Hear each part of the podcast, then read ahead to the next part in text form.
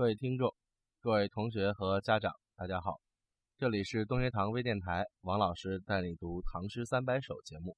那么今天呢是七月十三号的这一期，从这一期开始呢，我们就已经进入了这个中小学生的暑假的阶段了。那么在暑假阶段呢，为了方便大家对《唐诗三百首》的学习，咱们这个节目啊，从今天这一期开始，我们直接调整为这个每日更新。也就是说，每周的周一到周五啊，这五天我呢都会给大家啊介绍一期这个唐诗节目。所以呢，在我们的七八两个月啊，大家可以这个连贯的进行学习。那么这种每日更新呢，将一直持续到八月底。等到九月份啊，大家开学之后，咱们再来回复这个正常的作息。所以呢，在此我们先简单的做一个通知。那么在上一期课中间呢。我们先简单的介绍了一下李琦的一首送别诗《送陈章甫》的前四句。那么接下来呢，我们再来介绍一下后面的内容。啊，上一期说到啊，这个前四句啊，简单介绍的是这个送别的背景。啊，那么后面呢，李琦这个人的特点是他特别喜欢直接描写这个送别的对象啊，也就是这个朋友本人。那么接下来四句这三个月就是如此啊。陈侯立身何坦荡，虬须虎眉仍大嗓。腹中著书一万卷，不肯低头在草莽。就是直接来描写陈章甫这个人。第一句写他立身坦荡啊，意思就是光明磊落，对吧？是这个性格非常的豪迈。然后虬须虎眉大嗓，就是在写这个人的外貌。虬须啊，就是说他的这个胡须就好像趴在地上弯弯曲曲的这个囚笼一样。啊，是弯曲的胡须，然后虎眉呢，说他的眉毛长得很像老虎啊，非常的威猛。然后这个大嗓的嗓，咱们要注意，它的意思是人的额头啊，前额也就是脑门所以大嗓呢，意思就是说这个啊，陈章甫长了一个大脑门啊，在古人认为这是智慧的象征，是吧？然后腹中著书一万卷，这一句是在写这个陈章甫非常有才啊，读书很多，知识很丰富。接着不肯低头在草莽。刚才我们解释了啊，这个陈章甫曾经有一个事迹，对吧？为了自己争一个官儿，自己上书当朝啊，然后把这个吏部就跟现在的这个中央组织部一样，对吧？就给这个逼得不行啊，最后就要到了一个官职。所以这四句在写他为人处事的这样的一个非常豪迈、非常坦荡啊、非常这个外向的这一面。然后接着下一韵呢，哎，转了一个韵。东门沽酒印我曹，心清万事如鸿毛。醉卧不知白日暮，有时空望孤云高。这是在写陈章甫和作者本人的一些交往，对吧？叫东门沽酒印我曹，我曹就是我们这些人啊，印我曹就是让我们这些人一起喝酒啊，意思就是大家是个喝酒的交情。但是在这个过程中，我们发现陈章甫一开始是非常积极进取的。对吧？不仅来参加了科举考试，而且呢，还要在自己的官职被打压的情况下，主动的去要求官职。但是在求来了官职之后，接下来这四句却写的是他天天去买酒，和朋友一起喝酒，然后心里面把万事万物都看得好像红毛一样轻，对吧？然后天天的这个不分早晚的都在那喝醉了酒躺着，然后呢，就看着天边的浮云。哎，这四句完全写出了一个什么样的景象啊？哎，是一个非常潇洒孤高的，啊，非常隐遁世事的这样的一个形象。那为什么这前后的四句反差这么大？大概我们可以猜测一下，这个陈章甫没有做官的时候啊，是非常的雄心壮志，希望为这个国家做出自己的贡献的。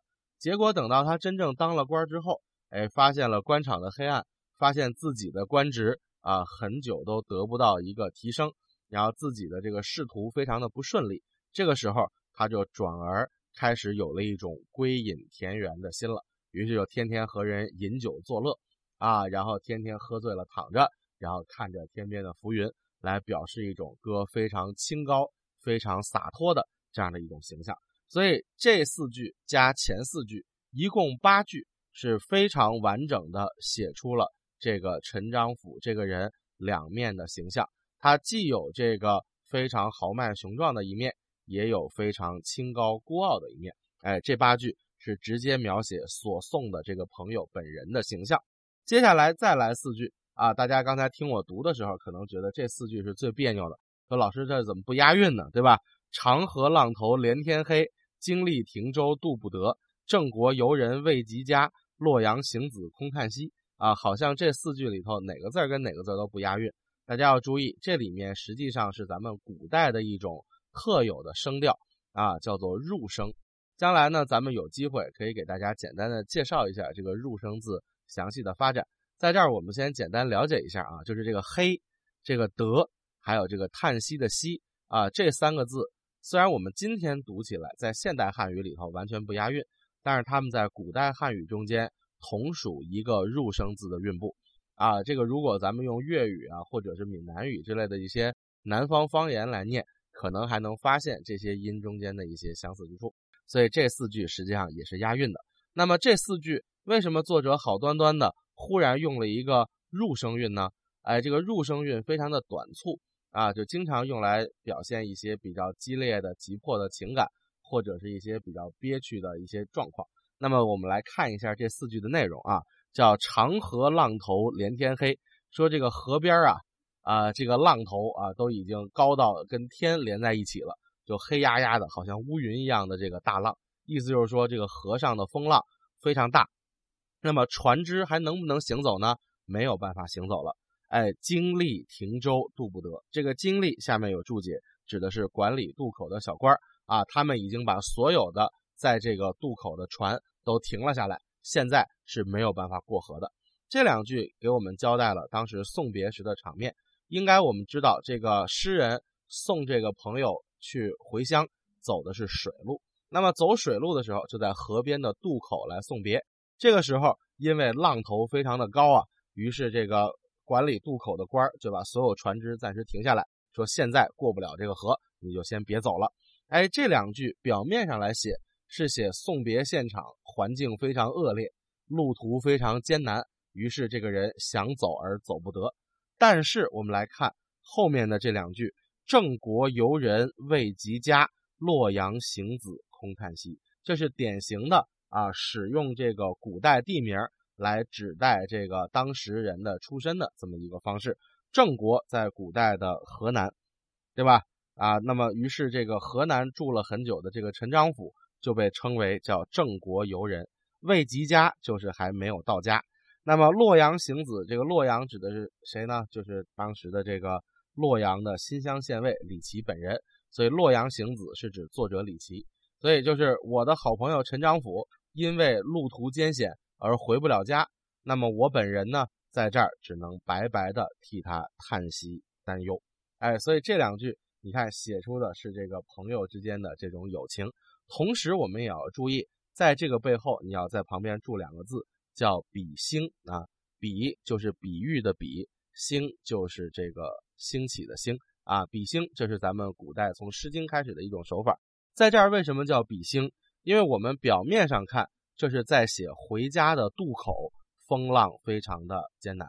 但是，如果我们把暗喻啊、比喻这种手法引入其中的话，我们想一想，这个路途艰险。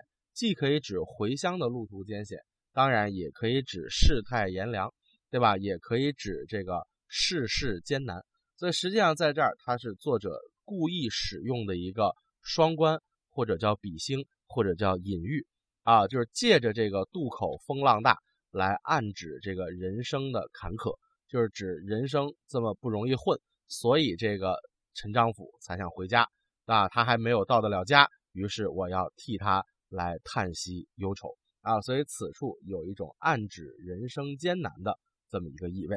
哎，最后只剩两句了，所以作者在最后两句再换了一个韵。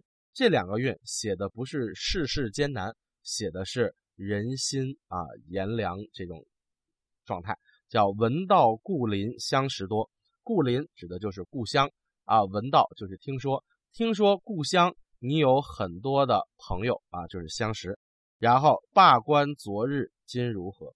啊，就是罢官之后，这些人待你的方式还会不会和过去一样呢？啊，今天他们又会怎么样来对待你呢？哎，这两句我们可以看作啊，洛阳行子空叹息，就是作者本人替这个陈章甫担心的其中一部分内容。他既替陈章甫担心道路艰难不容易回乡啊，人生艰难不容易混，他又是在替陈章甫担心世态炎凉，将来你在啊这个故乡再遇到你往日的朋友的时候，他们还会像过去一样的来对待你吗？啊，现在你已经不做官了呀，哎，所以这也是洛阳行子，也就是作者本人替陈章甫担忧的一件事情。所以在这首诗里头，前面。啊，一力的在描写我们的送别的场景和送别的对象。那后面六句中间也寄托了作者对这位朋友的担心之情。那是整首诗歌的这种风格还是非常流畅、洒脱和豪迈的啊！咱们见不到太多的哀伤啊、悲伤或者是非常凄惨的那种气氛，而整个显得非常的潇洒和豪迈。所以这个也是咱们盛唐时期啊送别诗的一个特点，就是不要做那些很忧愁哀伤的言语，而是我们在送别的时候也要积极向上，也要昂扬奋进。所以李琦的这首诗，它也给我们体现出了这样的一种精神啊，带有那种边塞诗派诗人的那种惯有的豪迈之情。所以大家在读这首送别的时候，一定要注意啊，篇幅比较长的诗歌，咱们把它按韵脚。分成小段儿，来一段一段的进行理解，最后再把它进行一个连接。那么这首诗呢，就是一首典型的李琦式的送别。啊，李琦式的送别有什么特点？刚才我们简单提了一句，就是他会非常重视对写作主人公的这种直接的描绘。所以在这首诗里头，对陈章甫的描绘连用八句，就是这样的一个风格。同时，因为李琦又是豪放派的诗人。所以它带有这种豪迈性质的这种送别诗，也是他的典型风格之一。那么时间关系啊，咱们今天的分析呢，就先到此为止，咱们下一次再见，谢谢大家。